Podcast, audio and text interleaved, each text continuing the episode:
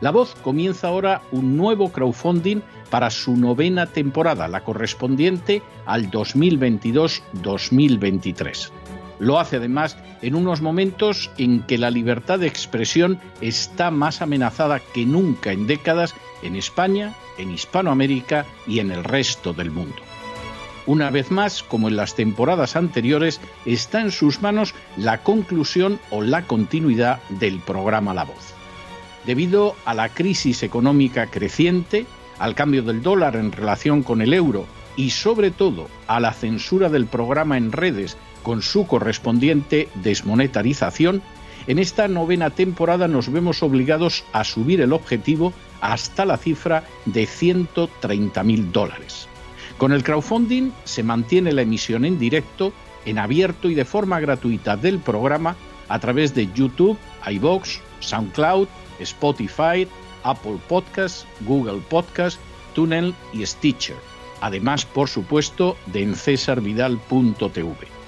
De hecho, es este crowdfunding el que permitirá poder seguir emitiendo en cesarvidal.tv, ya que sin la continuidad de la voz no puede haber continuidad de contenidos en ese canal televisivo. Si la voz, tras la conclusión de esta temporada, no pudiera regresar en el mes de octubre, quizá no sucedería algo tan grave. Una vez más, habría quedado de manifiesto como tantas veces a lo largo de la historia de las naciones hispanas, que para muchos es preferible quejarse, protestar o amargarse a enfrentarse de manera práctica con un problema concreto. No pasaría nada.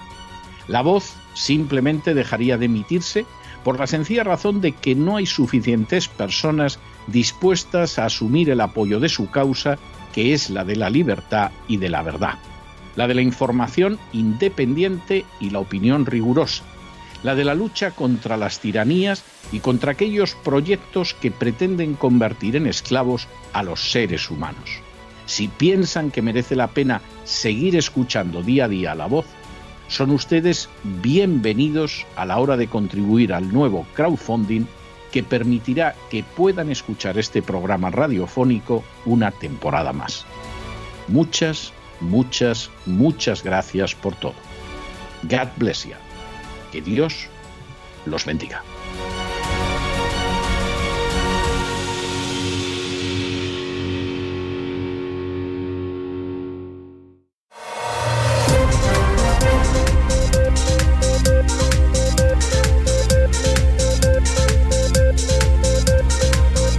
Las noticias del día.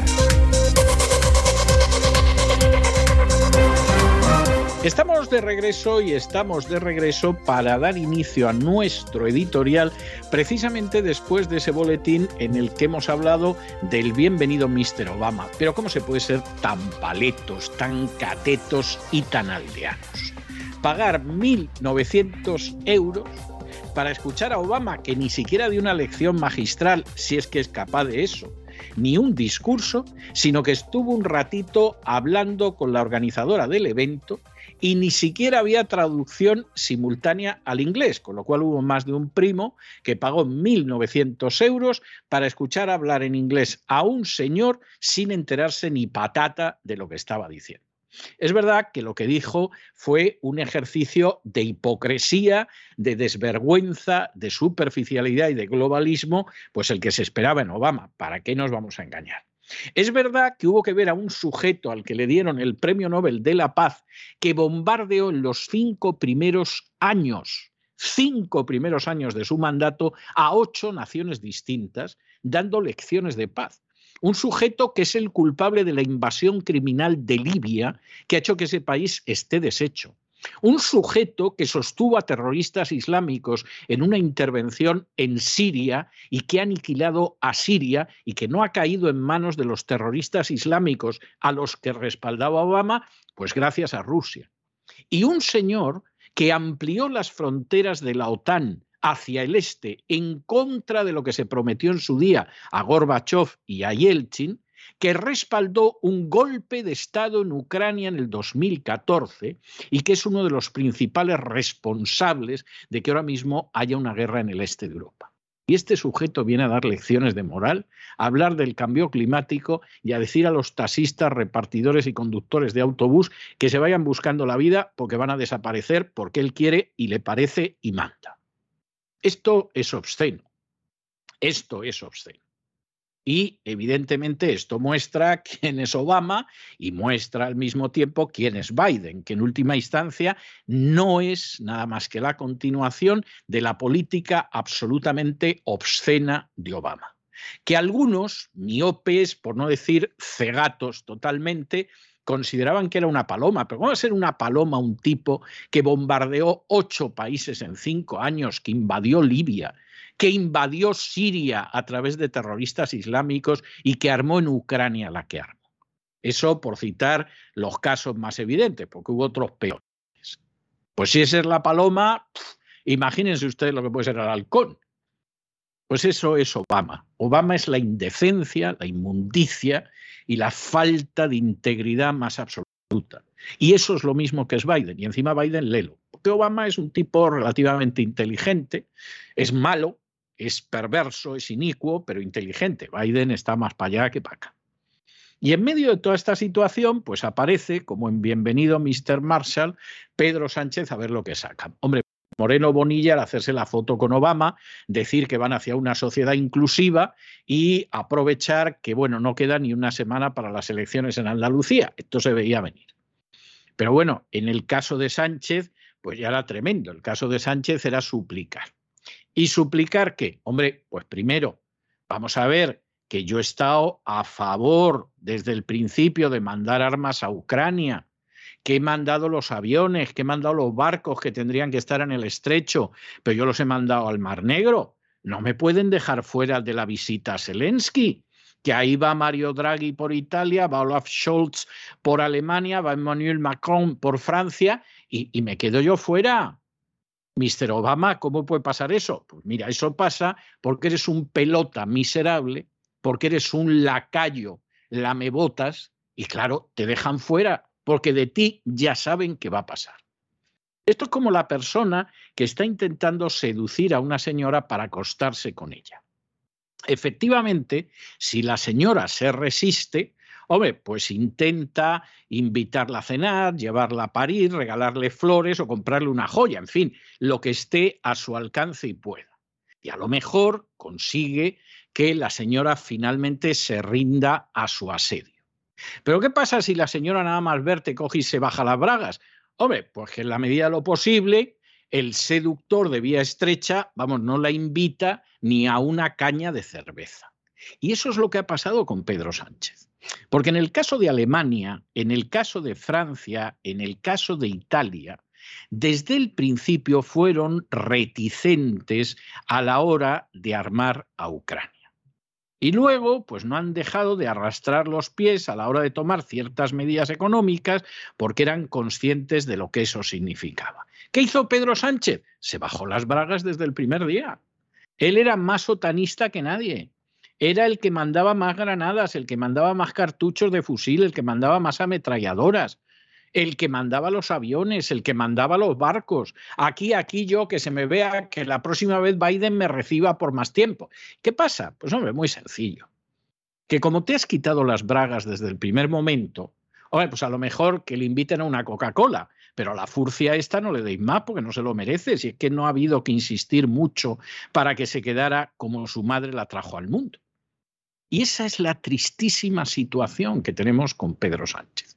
Hay que decir, en honor a la verdad, que nada hace pensar que otros dirigentes políticos españoles, en el caso de haber estado en el lugar de Pedro Sánchez, hubieran actuado con más decencia y con más dignidad. Ni uno solo. Uno recuerda esa foto de la vergüenza de todo el Parlamento español puesto en pie y aplaudiendo a Zelensky, al liberticida Zelensky, al señor que cerró tres televisiones, que tiene al jefe de la oposición en el Parlamento en la cárcel desde hace más de un año, que ha ilegalizado una docena de partidos políticos y ahí todos de pie y aplaudiendo después de que insultó a empresas españolas. Y dices, bueno, lo de Sánchez es una vergüenza, pero las bragas se las bajaron todos igual. Aquí no nos vamos a engañar, aquí que nadie diga, no, pues si en vez de Sánchez el presidente del gobierno fuera tal o fuera cual, pero si han hecho exactamente lo mismo. Si aquí todo el mundo está en la idea de yo quiero llegar a mandar y para llegar a mandar lo primero que hago es renunciar a defender los intereses de España y someterme de rodillas y lamiendo botas a la OTAN. Esa es la triste realidad. Y hay que ser a estas alturas muy tonto o estar muy prostituido o muy interesado en alguno de los partidos que pueda llegar a gobernar para negar esto o cerrar los ojos ante ello. Esa es la triste realidad. Y claro, luego la gente dice, es que claro, no cuentan con España. Pero ¿cómo van a contar con España? Pero ¿cómo van a contar con España si no tiene política exterior?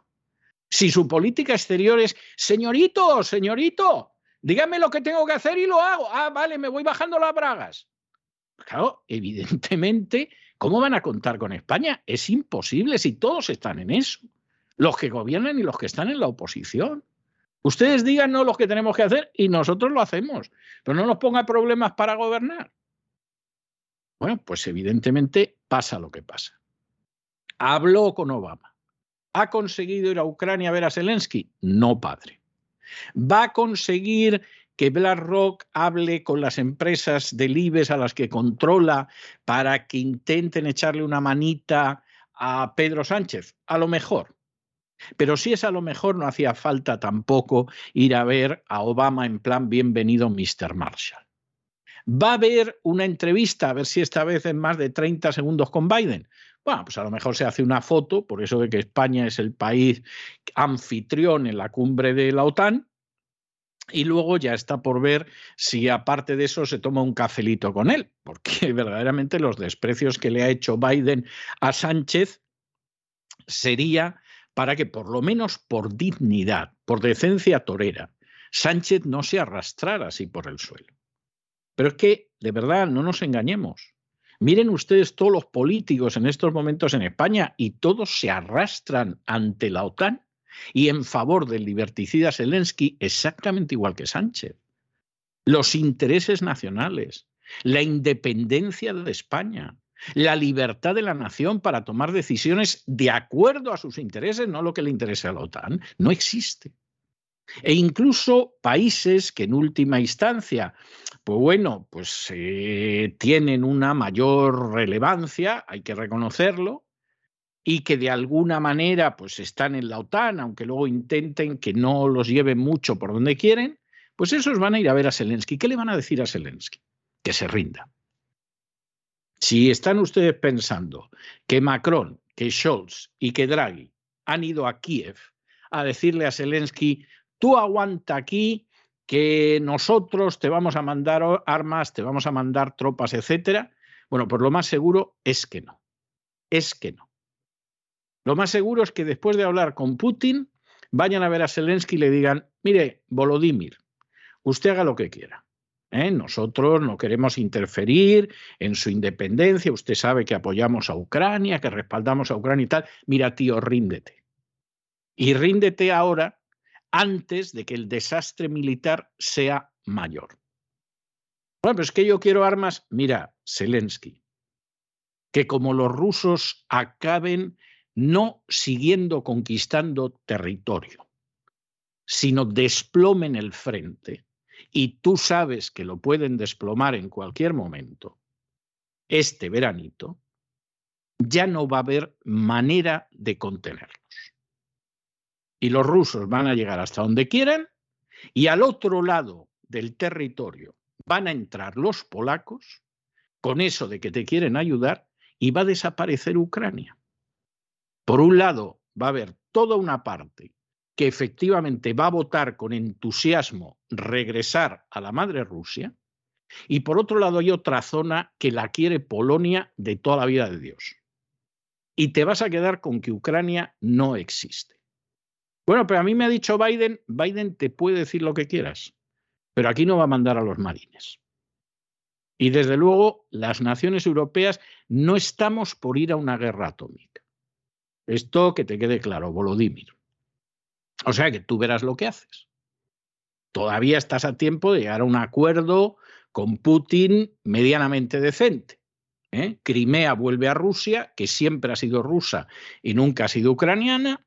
Las dos repúblicas que tú has estado bombardeando, igual que tus antecesores, y que has causado miles de muertos con bombardeos sobre población civil, han decidido que regresan a Rusia.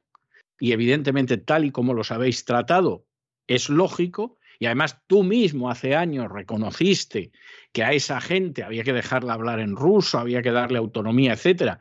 No lo has hecho, has perdido la ocasión, los estás bombardeando, dalos por perdidos. Y a ver si hay suerte y los rusos no avanzan más, porque como avancen más, donde pongan el pie los soldados rusos, luego va a ser muy complicado que se retiren. Bueno, pero es que si me dais más armas, mira, no juguetes con las armas. Además, tú tienes mucho dinero fuera, a tus padres los han mandado a vivir a Israel, en fin, prepárate para un exilio dorado, pero sería mejor que llegaras a un acuerdo razonable, porque además esto a nosotros nos hace mucho daño. Las sanciones que hemos aprobado contra Rusia a nosotros nos están haciendo mucho daño. Y mira, entre elegir lo que va a pasar con Alemania, con Francia, con Italia y elegir contigo, evidentemente lo tenemos claro. Bueno, pero es que a mí me ha dicho Antonio Sánchez, Antonio Sánchez en esto no toca ningún pito. La prueba está en que no ha venido con nosotros. Ese se ha pasado seis pueblos. Y esta es la realidad. Aquí no, no hay más vuelta de hoja. Mucho ver a Obama, mucho suplicar, mucho ponerse de rodillas, mucho reconocer que Marruecos tiene unos derechos que no tiene ni de broma sobre el Sáhara, no vas a la reunión con Zelensky, Antonio. Tú no pintas nada en esto. lo grave del asunto es que además yo cada vez estoy más convencido que cuando Draghi hizo como que se equivocaba y en vez de llamarle Pedro le llamó Antonio, lo que estaba haciendo era burlarse de él. De esa manera sutil que tienen a veces los italianos, eso que llaman la finesa, que a veces se las trae la finesa. Era como decir, si a ti no te conoce nadie, desgraciado. A ti te llamo yo Antonio y si te llamo Roberto no pasa nada y si te llamo Ruperto te aguantas. Porque tú no pintas nada, Pedro. Esto es tristísimo. Esto es tristísimo. Tristísimo. Y lo más triste es que esto quien lo paga es el pueblo español. Así de claro. No esperen ustedes este análisis en los medios prácticamente oficiales, ya todos, disidencia controlada e incluida del régimen en España. ¿Eh? Para que ustedes les den ciertas informaciones y ciertos análisis, pues se da la circunstancia de que tienen ustedes que escuchar medios alternativos, como es el caso de La Voz o como es Cesarvidal.tv. No hay más al respecto. Esto es algo más claro que el agua. Y eso resulta enormemente importante que lo tengan ustedes en cuenta y nosotros tenemos que agradecer que gracias a que ustedes lo tienen en cuenta, hemos cubierto ya hace bastantes días el objetivo del crowdfunding y Dios mediante va a haber una novena temporada de La Voz 2022-2023. Adelantarles, porque esto es también enormemente importante, que se da la circunstancia de que todavía pueden ustedes contribuir al crowdfunding. Ustedes nos votan a nosotros todos los años si permanecemos o no y han votado que seguimos y en estos momentos el crowdfunding ha superado un 126% de su cuantía, pero todavía pueden contribuir aquellos que quieran contribuir. En este caso, se puede decir que finalmente, para mantener en pie un medio de comunicación libre e independiente, es la gente la que contribuye. Pero contribuye de manera voluntaria y si no lo hiciera, no por eso se van a ver libres de escuchar la voz si quieren hacerlo. Pueden hacerlo perfectamente. No hay que pagar para escuchar la voz. Lamentablemente, con las furcias mediáticas, sin que ustedes lo sepan, tienen que pagar. Porque la publicidad que colocan los bancos, la publicidad que colocan las empresas energéticas, la publicidad que colocan los ministerios, etcétera, en radios, en televisiones, en prensa, ese dinero sale de los bolsillos de ustedes. Aunque ustedes no escuchen esa radio, no vean esa televisión o no lean ese periódico. Esa es una grandísima diferencia. Pero en fin, analizamos estas y otras noticias que les afectan y les afectan de lleno con la ayuda inestimable de María Jesús Alfaya. María Jesús, muy buenas noches. Muy buenas noches, César. Muy buenas noches a todos los oyentes de La Voz. A quienes queremos recordarles que continúa todavía abierto el crowdfunding para que ustedes nos apoyen para poder seguir adelante trabajando cada día con la misma ilusión. Y vamos con las noticias de España. Como bien explicaba don César, la Unión Europea ha apartado al presidente de España, Pedro Sánchez, de la visita a Ucrania para encontrarse con Zelensky. Mientras han ido los líderes de Alemania, Francia e Italia. La intención, mostrar la unidad europea contra la invasión rusa y negociar el envío de armas modernas. Emmanuel Macron, Olaf Scholz y Mario Draghi han estado en Ucrania visitando el terreno y hablando con Zelensky. No quieren cerca a Pedro Sánchez, porque ellos desde el primer momento se negaron a ofrecer armamento a Ucrania, pero Sánchez enviaba armamento. Lo hacía después de reunirse en Kiev con Zelensky. Su primer envío de armamento fue fletar dos aviones del ejército que transportaban 1.370 granadas contra carro y 700.000 cartuchos de fusiles y ametralladoras. Semanas más tarde enviamos a Ucrania 30 camiones de gran tonelaje y 10 camiones ligeros. Pero los líderes de estos países que están con Zelensky hacen el vacío a Pedro Sánchez porque están hartos de sus mentiras. Recordamos que desde Ucrania dijeron que para el presupuesto en defensa que tiene España estábamos haciendo una aportación muy pequeña y no les gustó nada el armamento que se les entregó. Decían que estaba viejo, obsoleto y que no duraba dos horas ese material en combate.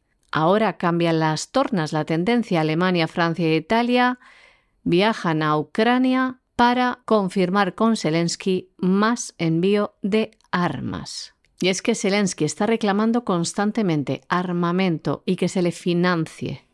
Un dinero que le a a espuertas para combatir, dice, a un enemigo cuyo arsenal supera a las fuerzas ucranianas en 20 a 1. Bueno, y otro gran éxito diplomático de la diplomacia actual española que insistimos, no se hagan ustedes ilusiones de que nos hubiera ido mejor con otro gobierno que no fuera el de Pedro Sánchez. El gobierno de Pedro Sánchez lo está haciendo rematadamente mal.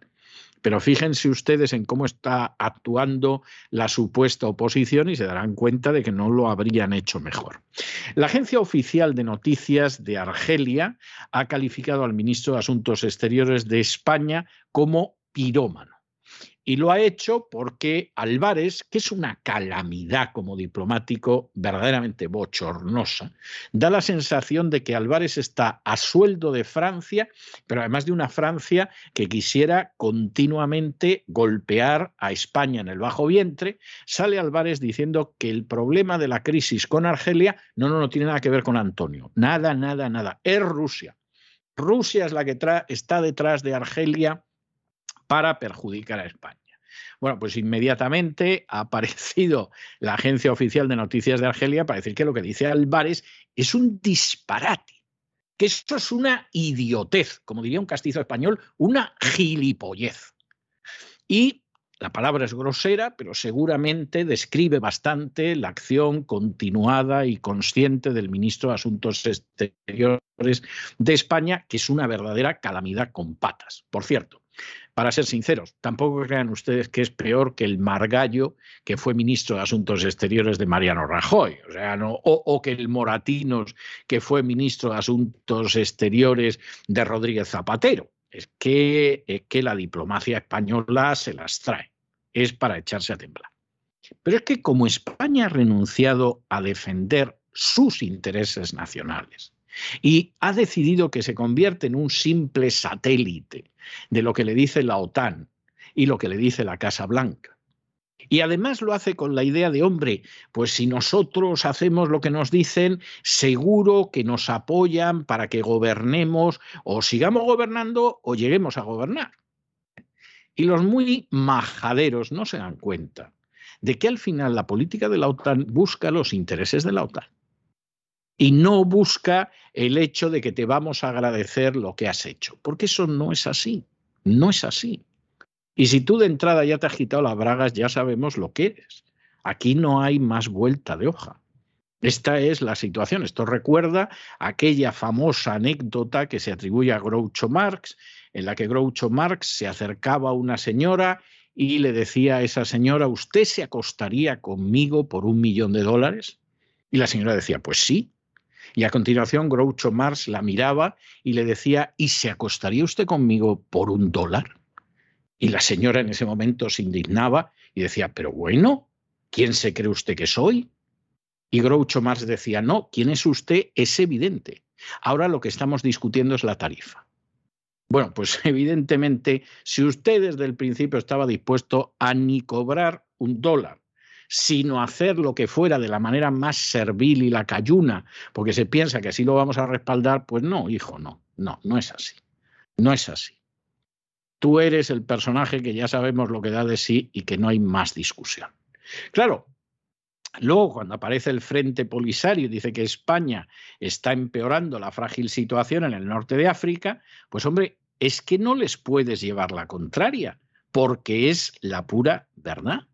Es que la diplomacia española está haciendo muchísimo para empeorar todavía la situación en el norte de África en un momento en que hay una tremenda dependencia del gas que viene del norte de África. Y ayer don Roberto Centeno en la economía que se fue, antes de ayer, estuvo magistral explicando los antecedentes de esa situación y la penosa política española de alineamiento con Marruecos en contra de Argelia, que hay que ser un majadero y un necio o un vendido para hacer precisamente eso. Bueno, pues en esta situación estamos. Y claro, las consecuencias de esto pueden ser tremendas. Y luego sí, puede salir Álvarez, que tiene cara del repelente niño Vicente, para decir que la culpa es Álvarez, vete a tu casa, hijo. Y a ser posible tú y tu mujer. Es posible que pongan otro como tú, pero, en fin, por lo menos no tenemos que ver al repelente niño Vicente ministro de unos asuntos exteriores que en España no son exteriores, son verdaderamente caca de la vaca, en contra de los intereses nacionales españoles. Argelia y el Sáhara Occidental están muy contentos con la diplomacia del gobierno español y con el presidente Pedro Sánchez, sino para muestra un botón. La agencia oficial de noticias de Argelia califica de pirómano al ministro de Exteriores español por su nefasto papel diplomático. Lo hacen a través de un artículo de opinión que se titula Argel Madrid, huida hacia adelante del pirómano Álvarez. En este artículo se responsabiliza al ministro José Manuel Álvarez de agravar la crisis sin precedentes entre ambos países. Además, lo tacha de pirómano por apuntar a Rusia como el país que estaría detrás de los últimos movimientos de Argelia. Por otro lado, desde Argelia también han cuestionado su capacidad como diplomático. Argelia no pudo entender cómo el ministro Álvarez viajó hasta Bruselas para buscar apoyo después de que Argelia anunciara la suspensión del Tratado de Amistad con España de 20 años de antigüedad. Y Argelia acusa también al ministro de Exteriores de Pedro Sánchez de manipular al alto representante de política exterior de la Unión Europea, el exministro socialista español, Josep Borrell, y también le acusa a Álvarez de enturbiar la credibilidad de la Comisión Europea por el comunicado sin fundamento contra Argelia. En el artículo también critican duramente a Álvarez por su declaración que denominan de guiñolesca desde Bruselas. Y lo decían del siguiente modo. El ministro español José Manuel Álvarez aseguraba con este tono guiñolesco, utilizando también un lenguaje de contorno irrespetuoso y sobre todo indigno de su cargo. Sin embargo, lo más grotesco de ese fulano es que a su vuelta de Bruselas diera a entender que no es ni más ni menos que Rusia y el mismo Putin quienes estarían detrás del origen de esta crisis. Y no es solo Argelia, quien está muy contenta, ya sabe, lo decimos irónicamente, con España, el Sáhara Occidental, abandonado plenamente a su suerte por el gobierno de Pedro Sánchez. El Frente Polisario ha acusado a España de empeorar la frágil situación en el norte de África. La autoproclamada República Árabe Saharaui Democrática emitió un comunicado asegurando esto y también cosas como las siguientes que les vamos a leer.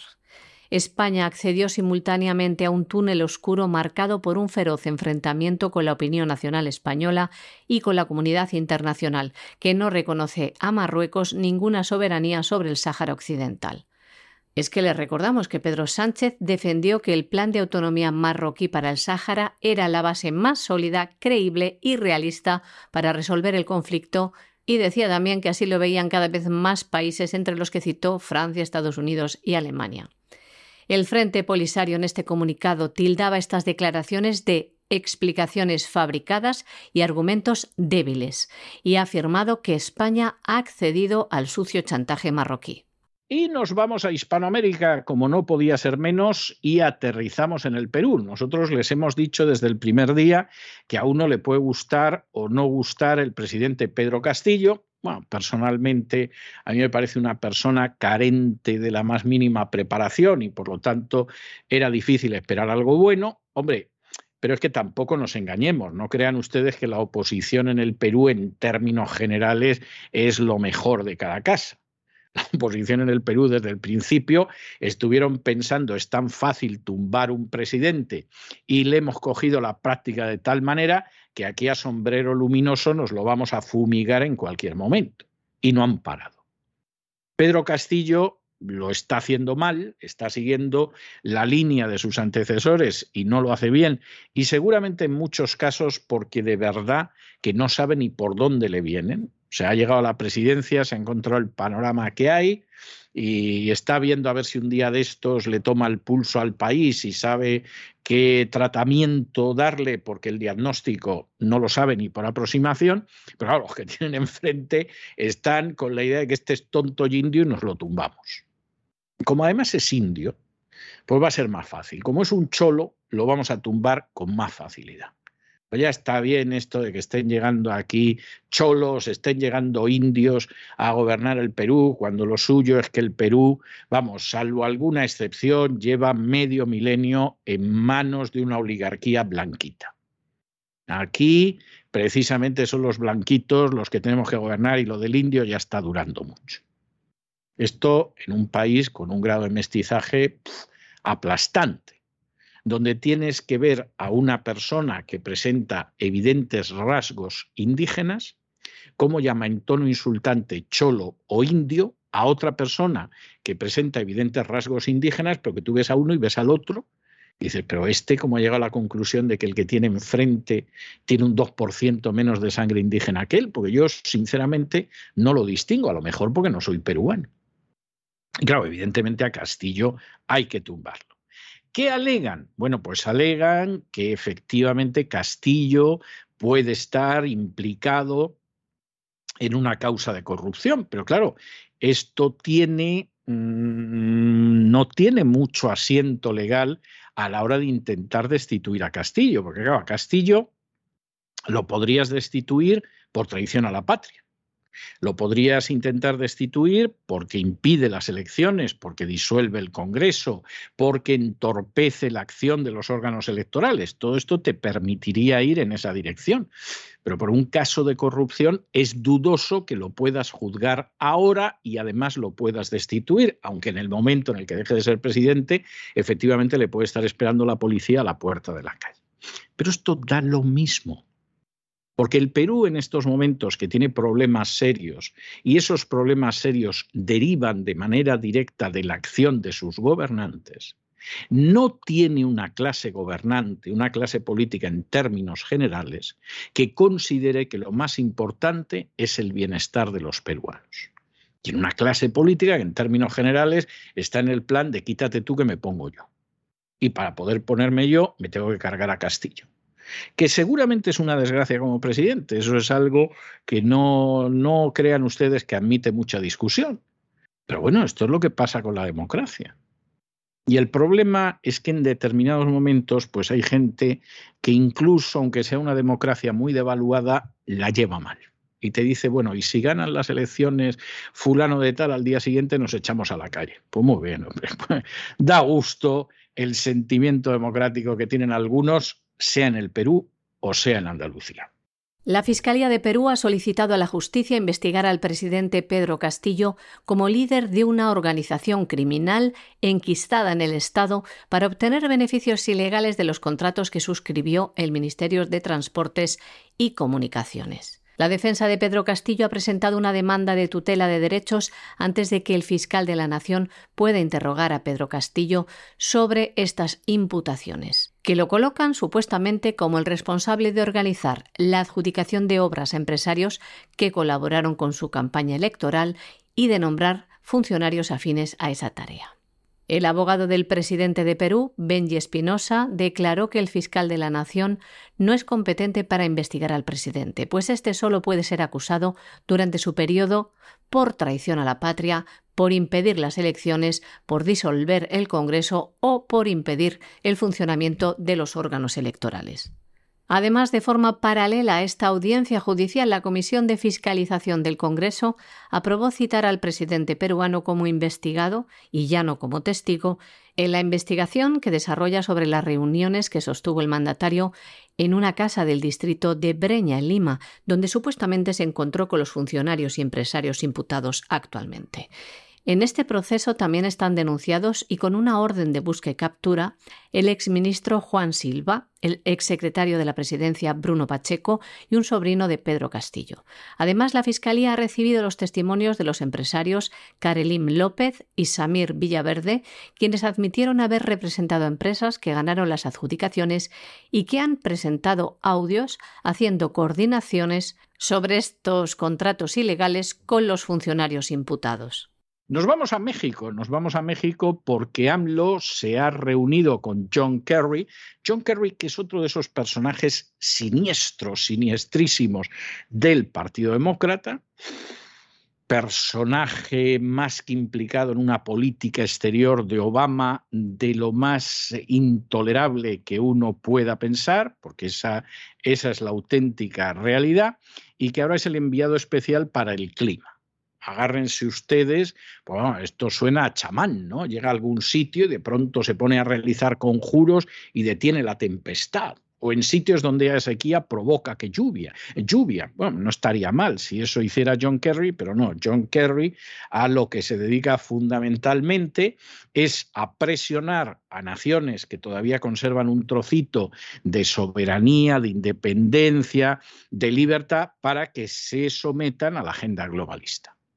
Y esto significa que, por ejemplo, en el caso de Hispanoamérica no va a haber desarrollo industrial durante todo este siglo. Porque lo hemos decidido, porque el planeta se calienta.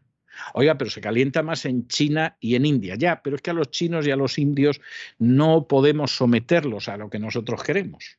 Y ustedes, pobres desgraciados que viven al sur del Río Grande, hombre, tenemos mucha más posibilidad de doblegarlos y ponerlos de rodillas. Entonces va por ahí Kerry, por el mundo, para que la gente pues, se encuentre en esa situación y además vaya dejando determinadas formas de energía, pase a eso que llaman la energía limpia y por supuesto que eso se lo lleven determinadas compañías que tienen una relación muy cercana a gente que anda por la Casa Blanca. Estamos contando las cosas como son, no les vamos a contar otras historias. Y claro, llega a México, les empieza a contar todo esto, les empieza a decir, hombre, ustedes son la economía decimoquinta del mundo, ustedes tienen que sumarse a toda esta historia, etcétera, etcétera, bla, bla, bla, bla, bla, bla, bla, bla, bla. ¿Y qué pasa en el caso de México? Pues hombre, eh, López Obrador tiene una política que en muchos casos está en la línea de la agenda globalista, pero intenta, y posiblemente esto es lo más positivo de López Obrador, del que tampoco se pueden decir muchas cosas buenas, mantener una mínima independencia nacional. Y en este sentido, aunque López Obrador acepta muchas cosas, etcétera, bueno, pues sí, vamos a ir a las energías limpias, pero lo vamos a hacer de tal manera que no nos perjudique. Lo cual es como decir, no lo vamos a hacer. Entonces, por un momento quedas bien. Eh, bueno, pues no se preocupe usted, señor Kerry, que nos vamos a poner en la, en la energía limpia. Faltaba más, señor Kerry. Faltaba más. Y luego a continuación añade, pero siempre que no perjudique los intereses de México. Y entonces, claro, ya la cosa varía. Y López Obrador es un personaje que en algunos aspectos pues intenta mantener cierta independencia. No, nosotros no vamos a sancionar a Rusia, no, a nosotros no nos meta usted en el lío de Ucrania, no, no pretenda que hundamos la economía mexicana porque a usted le apetece, eso que lo hagan los de la OTAN y eso que lo hagan los de la Unión Europea. Y en este caso, pues sucede lo mismo. Bueno, pues sí, sí, eh, que sí, que vamos a la transición, Kerry, que sí, pero hoy no, mañana, que diría José Mota. México se ha comprometido con los Estados Unidos a acelerar su transición hacia las energías limpias. El presidente de México se ha reunido con el enviado especial para el clima de Estados Unidos, John Kerry, con la intención de que México acelere esta transición. Estados Unidos se ha comprometido a aumentar la energía solar por parte de la empresa pública de México, Comisión Federal de Electricidad, y también trabajar junto con el sector privado para tener cuanto antes estas energías limpias. John Kerry decía lo siguiente, México es la economía número 15 del mundo y es una responsabilidad de los países más importantes el acelerar los esfuerzos para bajar las emisiones en el sentido de limitar el calentamiento del planeta. La condición que ha puesto Manuel López Obrador ha sido que esta transición se haga atendiendo a las necesidades de los mexicanos. También el ministro de Exteriores mexicano explicaba que tendrán que concretar los pasos a seguir y añadía lo siguiente, les leemos. Enfatizamos hoy, todos nosotros, la urgencia de avanzar más rápido y creo que el aumento de temperatura está en todo el planeta. Los incendios, las sequías, los desafíos que vemos enfatizan cuán crítico es el tiempo. Esto es lo que decía el ministro de Exteriores mexicano Marcelo Ebrard. Y llegamos al último segmento de nuestro boletín informativo, al segmento de internacional, y tenemos que recordarles que los suscriptores de cesarvidal.tv tienen desde esta semana acceso a un documental que se titula Buscar encontrar, contar, documental de más de una hora de duración, donde se relata toda la verdad sobre Ucrania y Rusia. Es el subtítulo de este documental titulado Buscar, Encontrar, Contar. ¿Por qué tenemos este documental en cesarvidal.tv? Pues por una razón muy sencilla, porque en esta parte del mundo se ha decretado la censura. Mucho más, hay que decirlo, en el Canadá o en la Unión Europea que en Estados Unidos, pero hay una censura desatada determinadas opiniones no pueden aparecer en los medios oficiales, determinadas informaciones son censuradas e imposibles de acceder a ellas, y a nosotros esto nos parece sinceramente inaceptable. Nosotros estamos, lo vamos a estar siempre en el bando de la libertad y de la verdad. Y eso significa que no se puede censurar ninguna opinión. Luego escucharemos la opinión y nos parecerá un disparate. O escucharemos la opinión y diremos, pues mira, gracias a Dios que nos hemos enterado de algo que no sabíamos. Pero desde luego, lo que es evidente es que somos totalmente contrarios a cualquier forma de censura informativa. por favor, que no nos hablen de que eso es desinformación, porque desinformación es la que sale de la embajada británica. Y hay gente que reproduce lo que cuenta la embajada británica, aunque sea, vamos, un cuento chino en este caso británico, de dimensiones inmensas. De manera que nosotros estamos por el hecho de que haya una libertad de expresión, de que no se censure ningún medio, de que no se permita con la idea de la seguridad nacional, la defensa de la libertad o el apoyo a Ucrania, censurar, callar voces, sacar de los medios a aquellos que no se someten al relato oficial. Eso nos parece odioso en China nos parece odioso en Arabia Saudí y nos parece odioso en España y en cualquier sitio que se produzca, aunque sea el Polo Norte. Y como uno de los granitos de arena que nosotros damos en defensa de la libertad y en defensa de la verdad, tenemos este documental de buscar, encontrar, contar, que encuentran ustedes en cesarvidal.tv. Y ahora entramos en esa información internacional más allá de Hispanoamérica. Joe Biden, que es una marioneta muy bien adiestrada en favor de la agenda globalista, ha firmado una orden ejecutiva que supuestamente está destinada a proteger los derechos del lobby gay. Bueno, esta orden ejecutiva es totalmente inconstitucional. Esta orden ejecutiva no puede pretender ir por encima de lo que es eh, las, las, competencias de los distintos estados en torno a una serie de cuestiones. ¿Qué pretende concretamente Biden? Pues Biden pretende que quieran lo que quieran los congresos, los senados, los gobernadores de los distintos estados, a los niños se les adoctrine en la ideología de género, quieran o no quieran sus padres y las autoridades legislativas y ejecutivas de los estados. Eso es inconstitucional y muestra hasta qué mundo, hasta qué punto Biden es un miserable déspota liberticida. No sorprende que se lleve bien con Zelensky. Esto implica que se vaya a impedir el día de mañana cualquier terapia encaminada a que un homosexual de manera voluntaria quiera dejar de ser. Nosotros podemos tener el juicio moral que queramos sobre la homosexualidad, pero lo que es obvio es que una persona que quiere seguir siendo homosexual tiene el derecho a seguir siendo homosexual. Y una persona que es homosexual y no quiere seguir siendo homosexual tiene todo el derecho del mundo a pedir ayuda a un psicólogo, a un psiquiatra, a un consejero para intentar dejar de ser homosexual. Y aquí de nuevo estamos defendiendo la libertad. Que usted quiere seguir siendo homosexual, allá usted. Luego verá cómo administra usted eso en relación con otras circunstancias de su vida. Pero usted libremente tiene que seguir siendo homosexual si quiere seguir siéndolo. Que usted es homosexual y quiere dejar de serlo por razones religiosas, por razones sociales, por lo que sea. Tiene usted todo el derecho del mundo y nadie le puede negar el recibir asistencia de un especialista para dejar de ser homosexual porque se le antoje a Biden. Así de claro.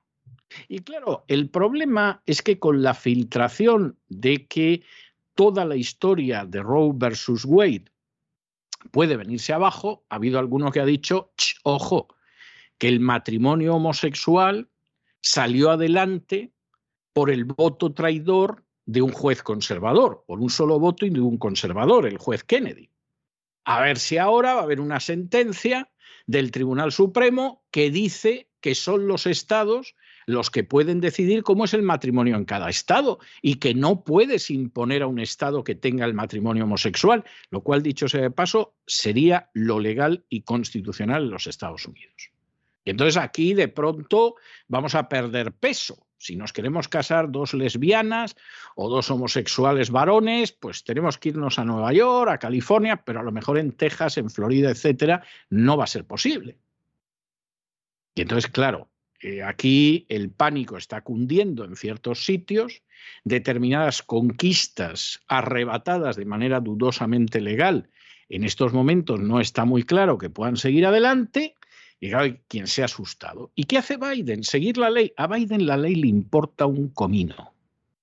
Firma una orden ejecutiva a ver si puede imponer esa agenda globalista, en este caso en favor del lobby LGTBI, más allá de la Constitución. Insistimos en ello. Al final, la decisión de si existe matrimonio homosexual, de si uno sigue siendo homosexual o quiere dejar de serlo, etcétera, eso no es competencia del presidente de los Estados Unidos. Eso es competencia de los distintos estados. Y si el estado de California decide que era lo que tuviera que haber hecho, pero nunca en un referéndum consiguieron que ganara eso. Si el estado de California hubiera decidido que los homosexuales se pueden casar, pues por lo menos habría sido legal. Luego usted piense moralmente que eso le parece una conquista o le parece una aberración, pero hubiera sido legal. Pero nunca lo consiguieron. En todos los referéndums que se celebraban en el estado de California sobre el matrimonio homosexual, la gente siempre votó mayoritariamente que no. Y eso al final se cambió de manera ilegal por una sentencia del Tribunal Supremo que además ni siquiera iba referida al matrimonio homosexual, iba referida a los derechos que podían afectar a las parejas homosexuales que se hubieran casado en un estado como Massachusetts, que era el único donde existía el matrimonio homosexual. esto es algo deplorable, pero la verdad es que la ideología de género ha ido pisoteando la legalidad de la manera más indecente. Y ahora llega Biden y dice, bueno, pues yo aquí firmo una orden ejecutiva, a ver si en las elecciones de midterm todos los homosexuales de Estados Unidos me votan. No, pero es que se calcula que puede haber un 1% de homosexuales varones tirando por lo alto y un 0.5% de homosexuales femeninos. Es igual, pero las mamás me votarán también. Oye, y esto a lo mejor decide más de un senador, decide más de un congresista y perdemos el Senado, pero a lo mejor conservamos el Congreso. Bueno, yo lo firmo. Pues esto es Biden y quienes no lo sepan, que se vayan enterando porque es enormemente importante. Antes de entrar en el terreno internacional, queremos recomendarles un documental disponible en www.cesarvidal.tv, documental imprescindible para conocer la realidad del conflicto en Ucrania. Se llama Buscar, Encontrar y Contar. Toda la verdad sobre Ucrania y Rusia en 67 minutos un documental del cineasta ruso Alexander Alexanian entre www.cesarvidal.tv, solo para suscriptores. Y vamos con la información internacional y nos vamos hasta los Estados Unidos donde el presidente Joe Biden ha firmado una orden ejecutiva que dice estar destinada a proteger los derechos de las personas LGTBI en el país y hacer frente a las leyes restrictivas de algunos estados. Lo que significa, les traducimos, que muchas de las políticas que toman algunos estados van a ser limitadas, revertidas, restringidas. Es decir, el gran hermano Biden impondrá su agenda de género en los Estados Unidos. Esta ley que dará autonomía y poder a los estados. Va Biden también contra la conocida como terapia de conversión que trata de dar apoyo psicológico a las personas que tienen dudas sobre su identidad sexual. Esta terapia trata de ayudarles, pero según la administración Biden, se fuerza a las personas homosexuales a que cambien su orientación sexual. La nueva ley de Biden dará atención médica integral al colectivo LGTBI, también a sus familias y también incluye la financiación de lo que llaman salud reproductiva, que como saben aquí entra desde el cambio de sexo hasta el aborto.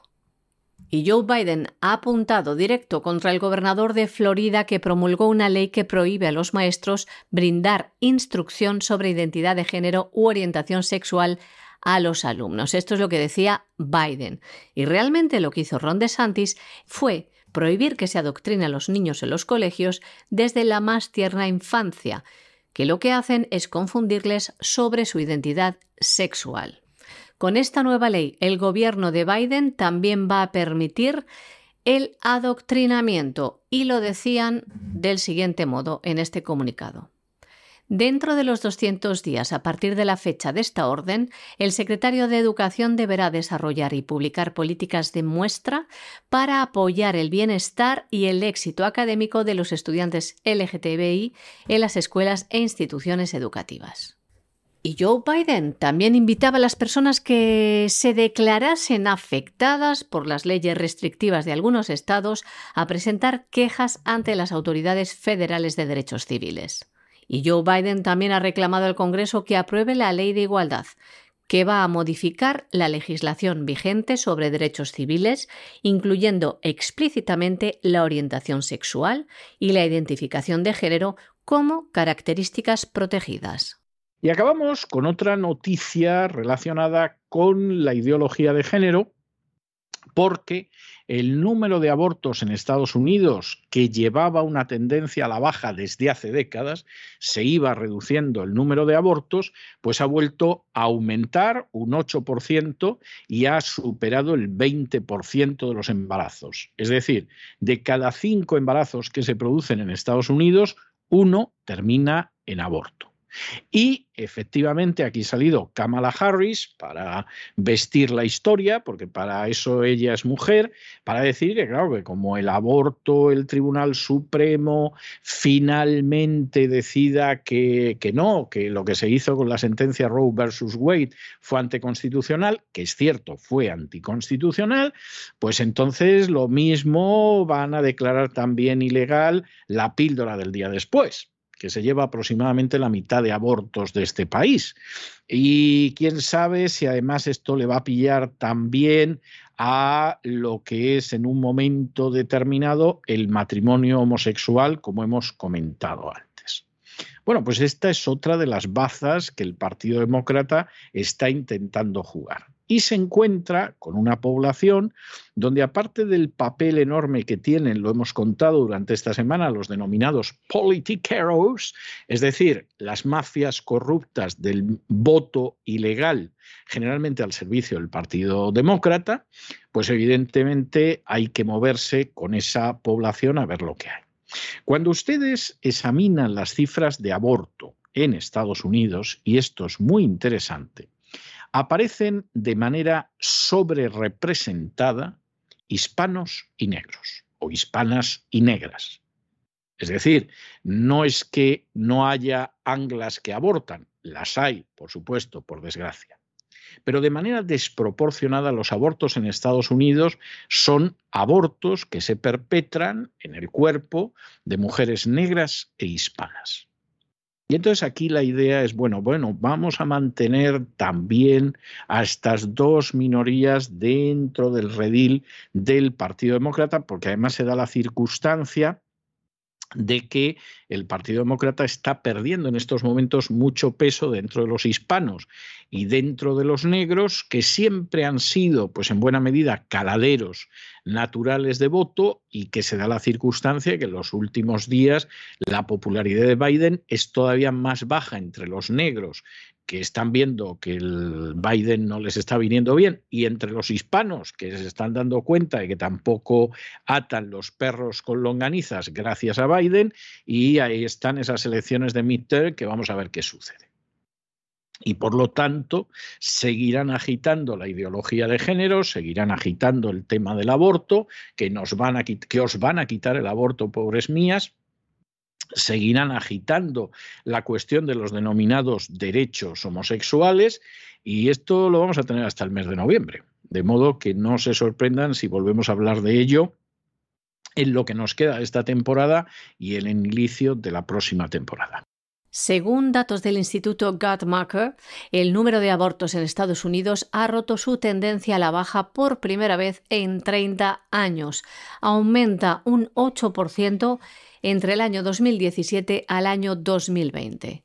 En el año 2020 se practicaron más abortos en los Estados Unidos que en el año 2017. Las cifras son terribles. Para que se hagan una idea, uno de cada cinco embarazos termina en aborto en los Estados Unidos, lo que supone un porcentaje del 20,6%.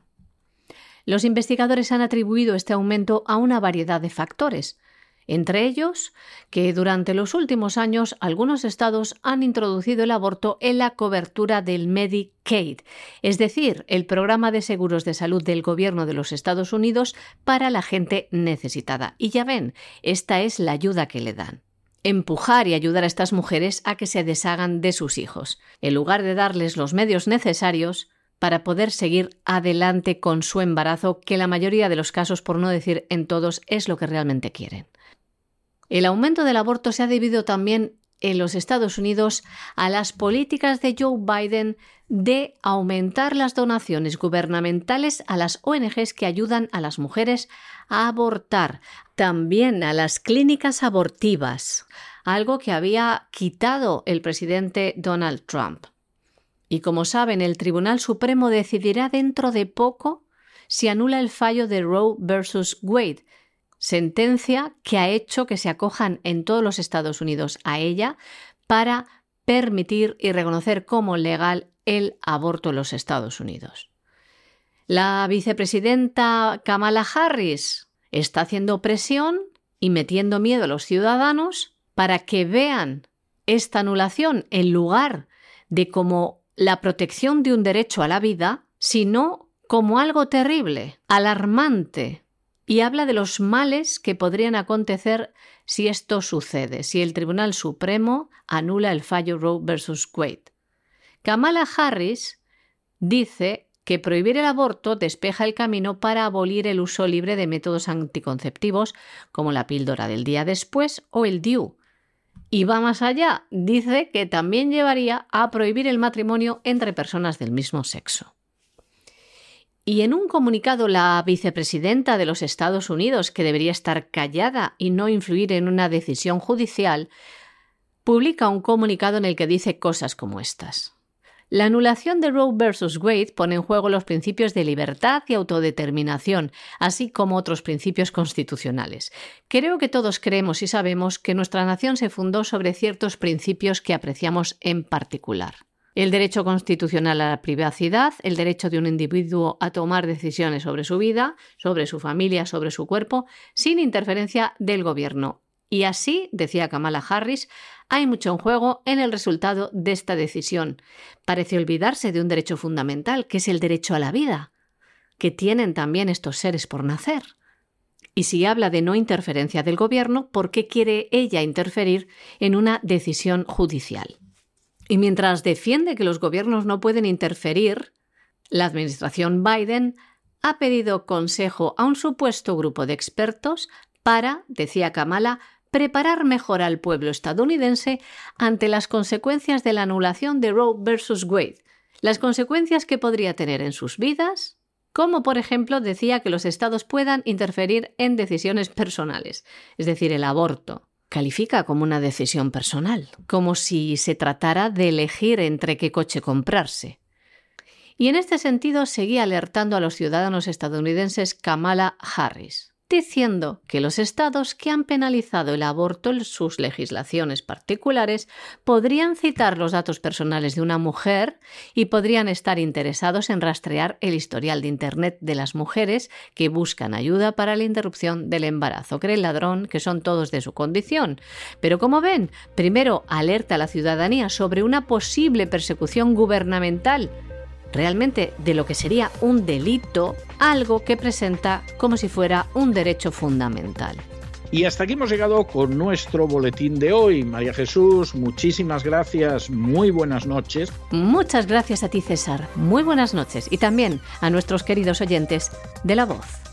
Y a ustedes tenemos que decirles que no se marchen, no se marchen, porque vamos a regresar enseguida con ese sobrevuelo de la economía nacional e internacional que lleva a cabo don Lorenzo Ramírez en el Despegamos y después nos vamos a tomar una bocanada de cultura que buena falta nos hace con doña Sagrario Fernández Prieto en su biblioteca. De manera que no se vayan, que regresamos enseguida.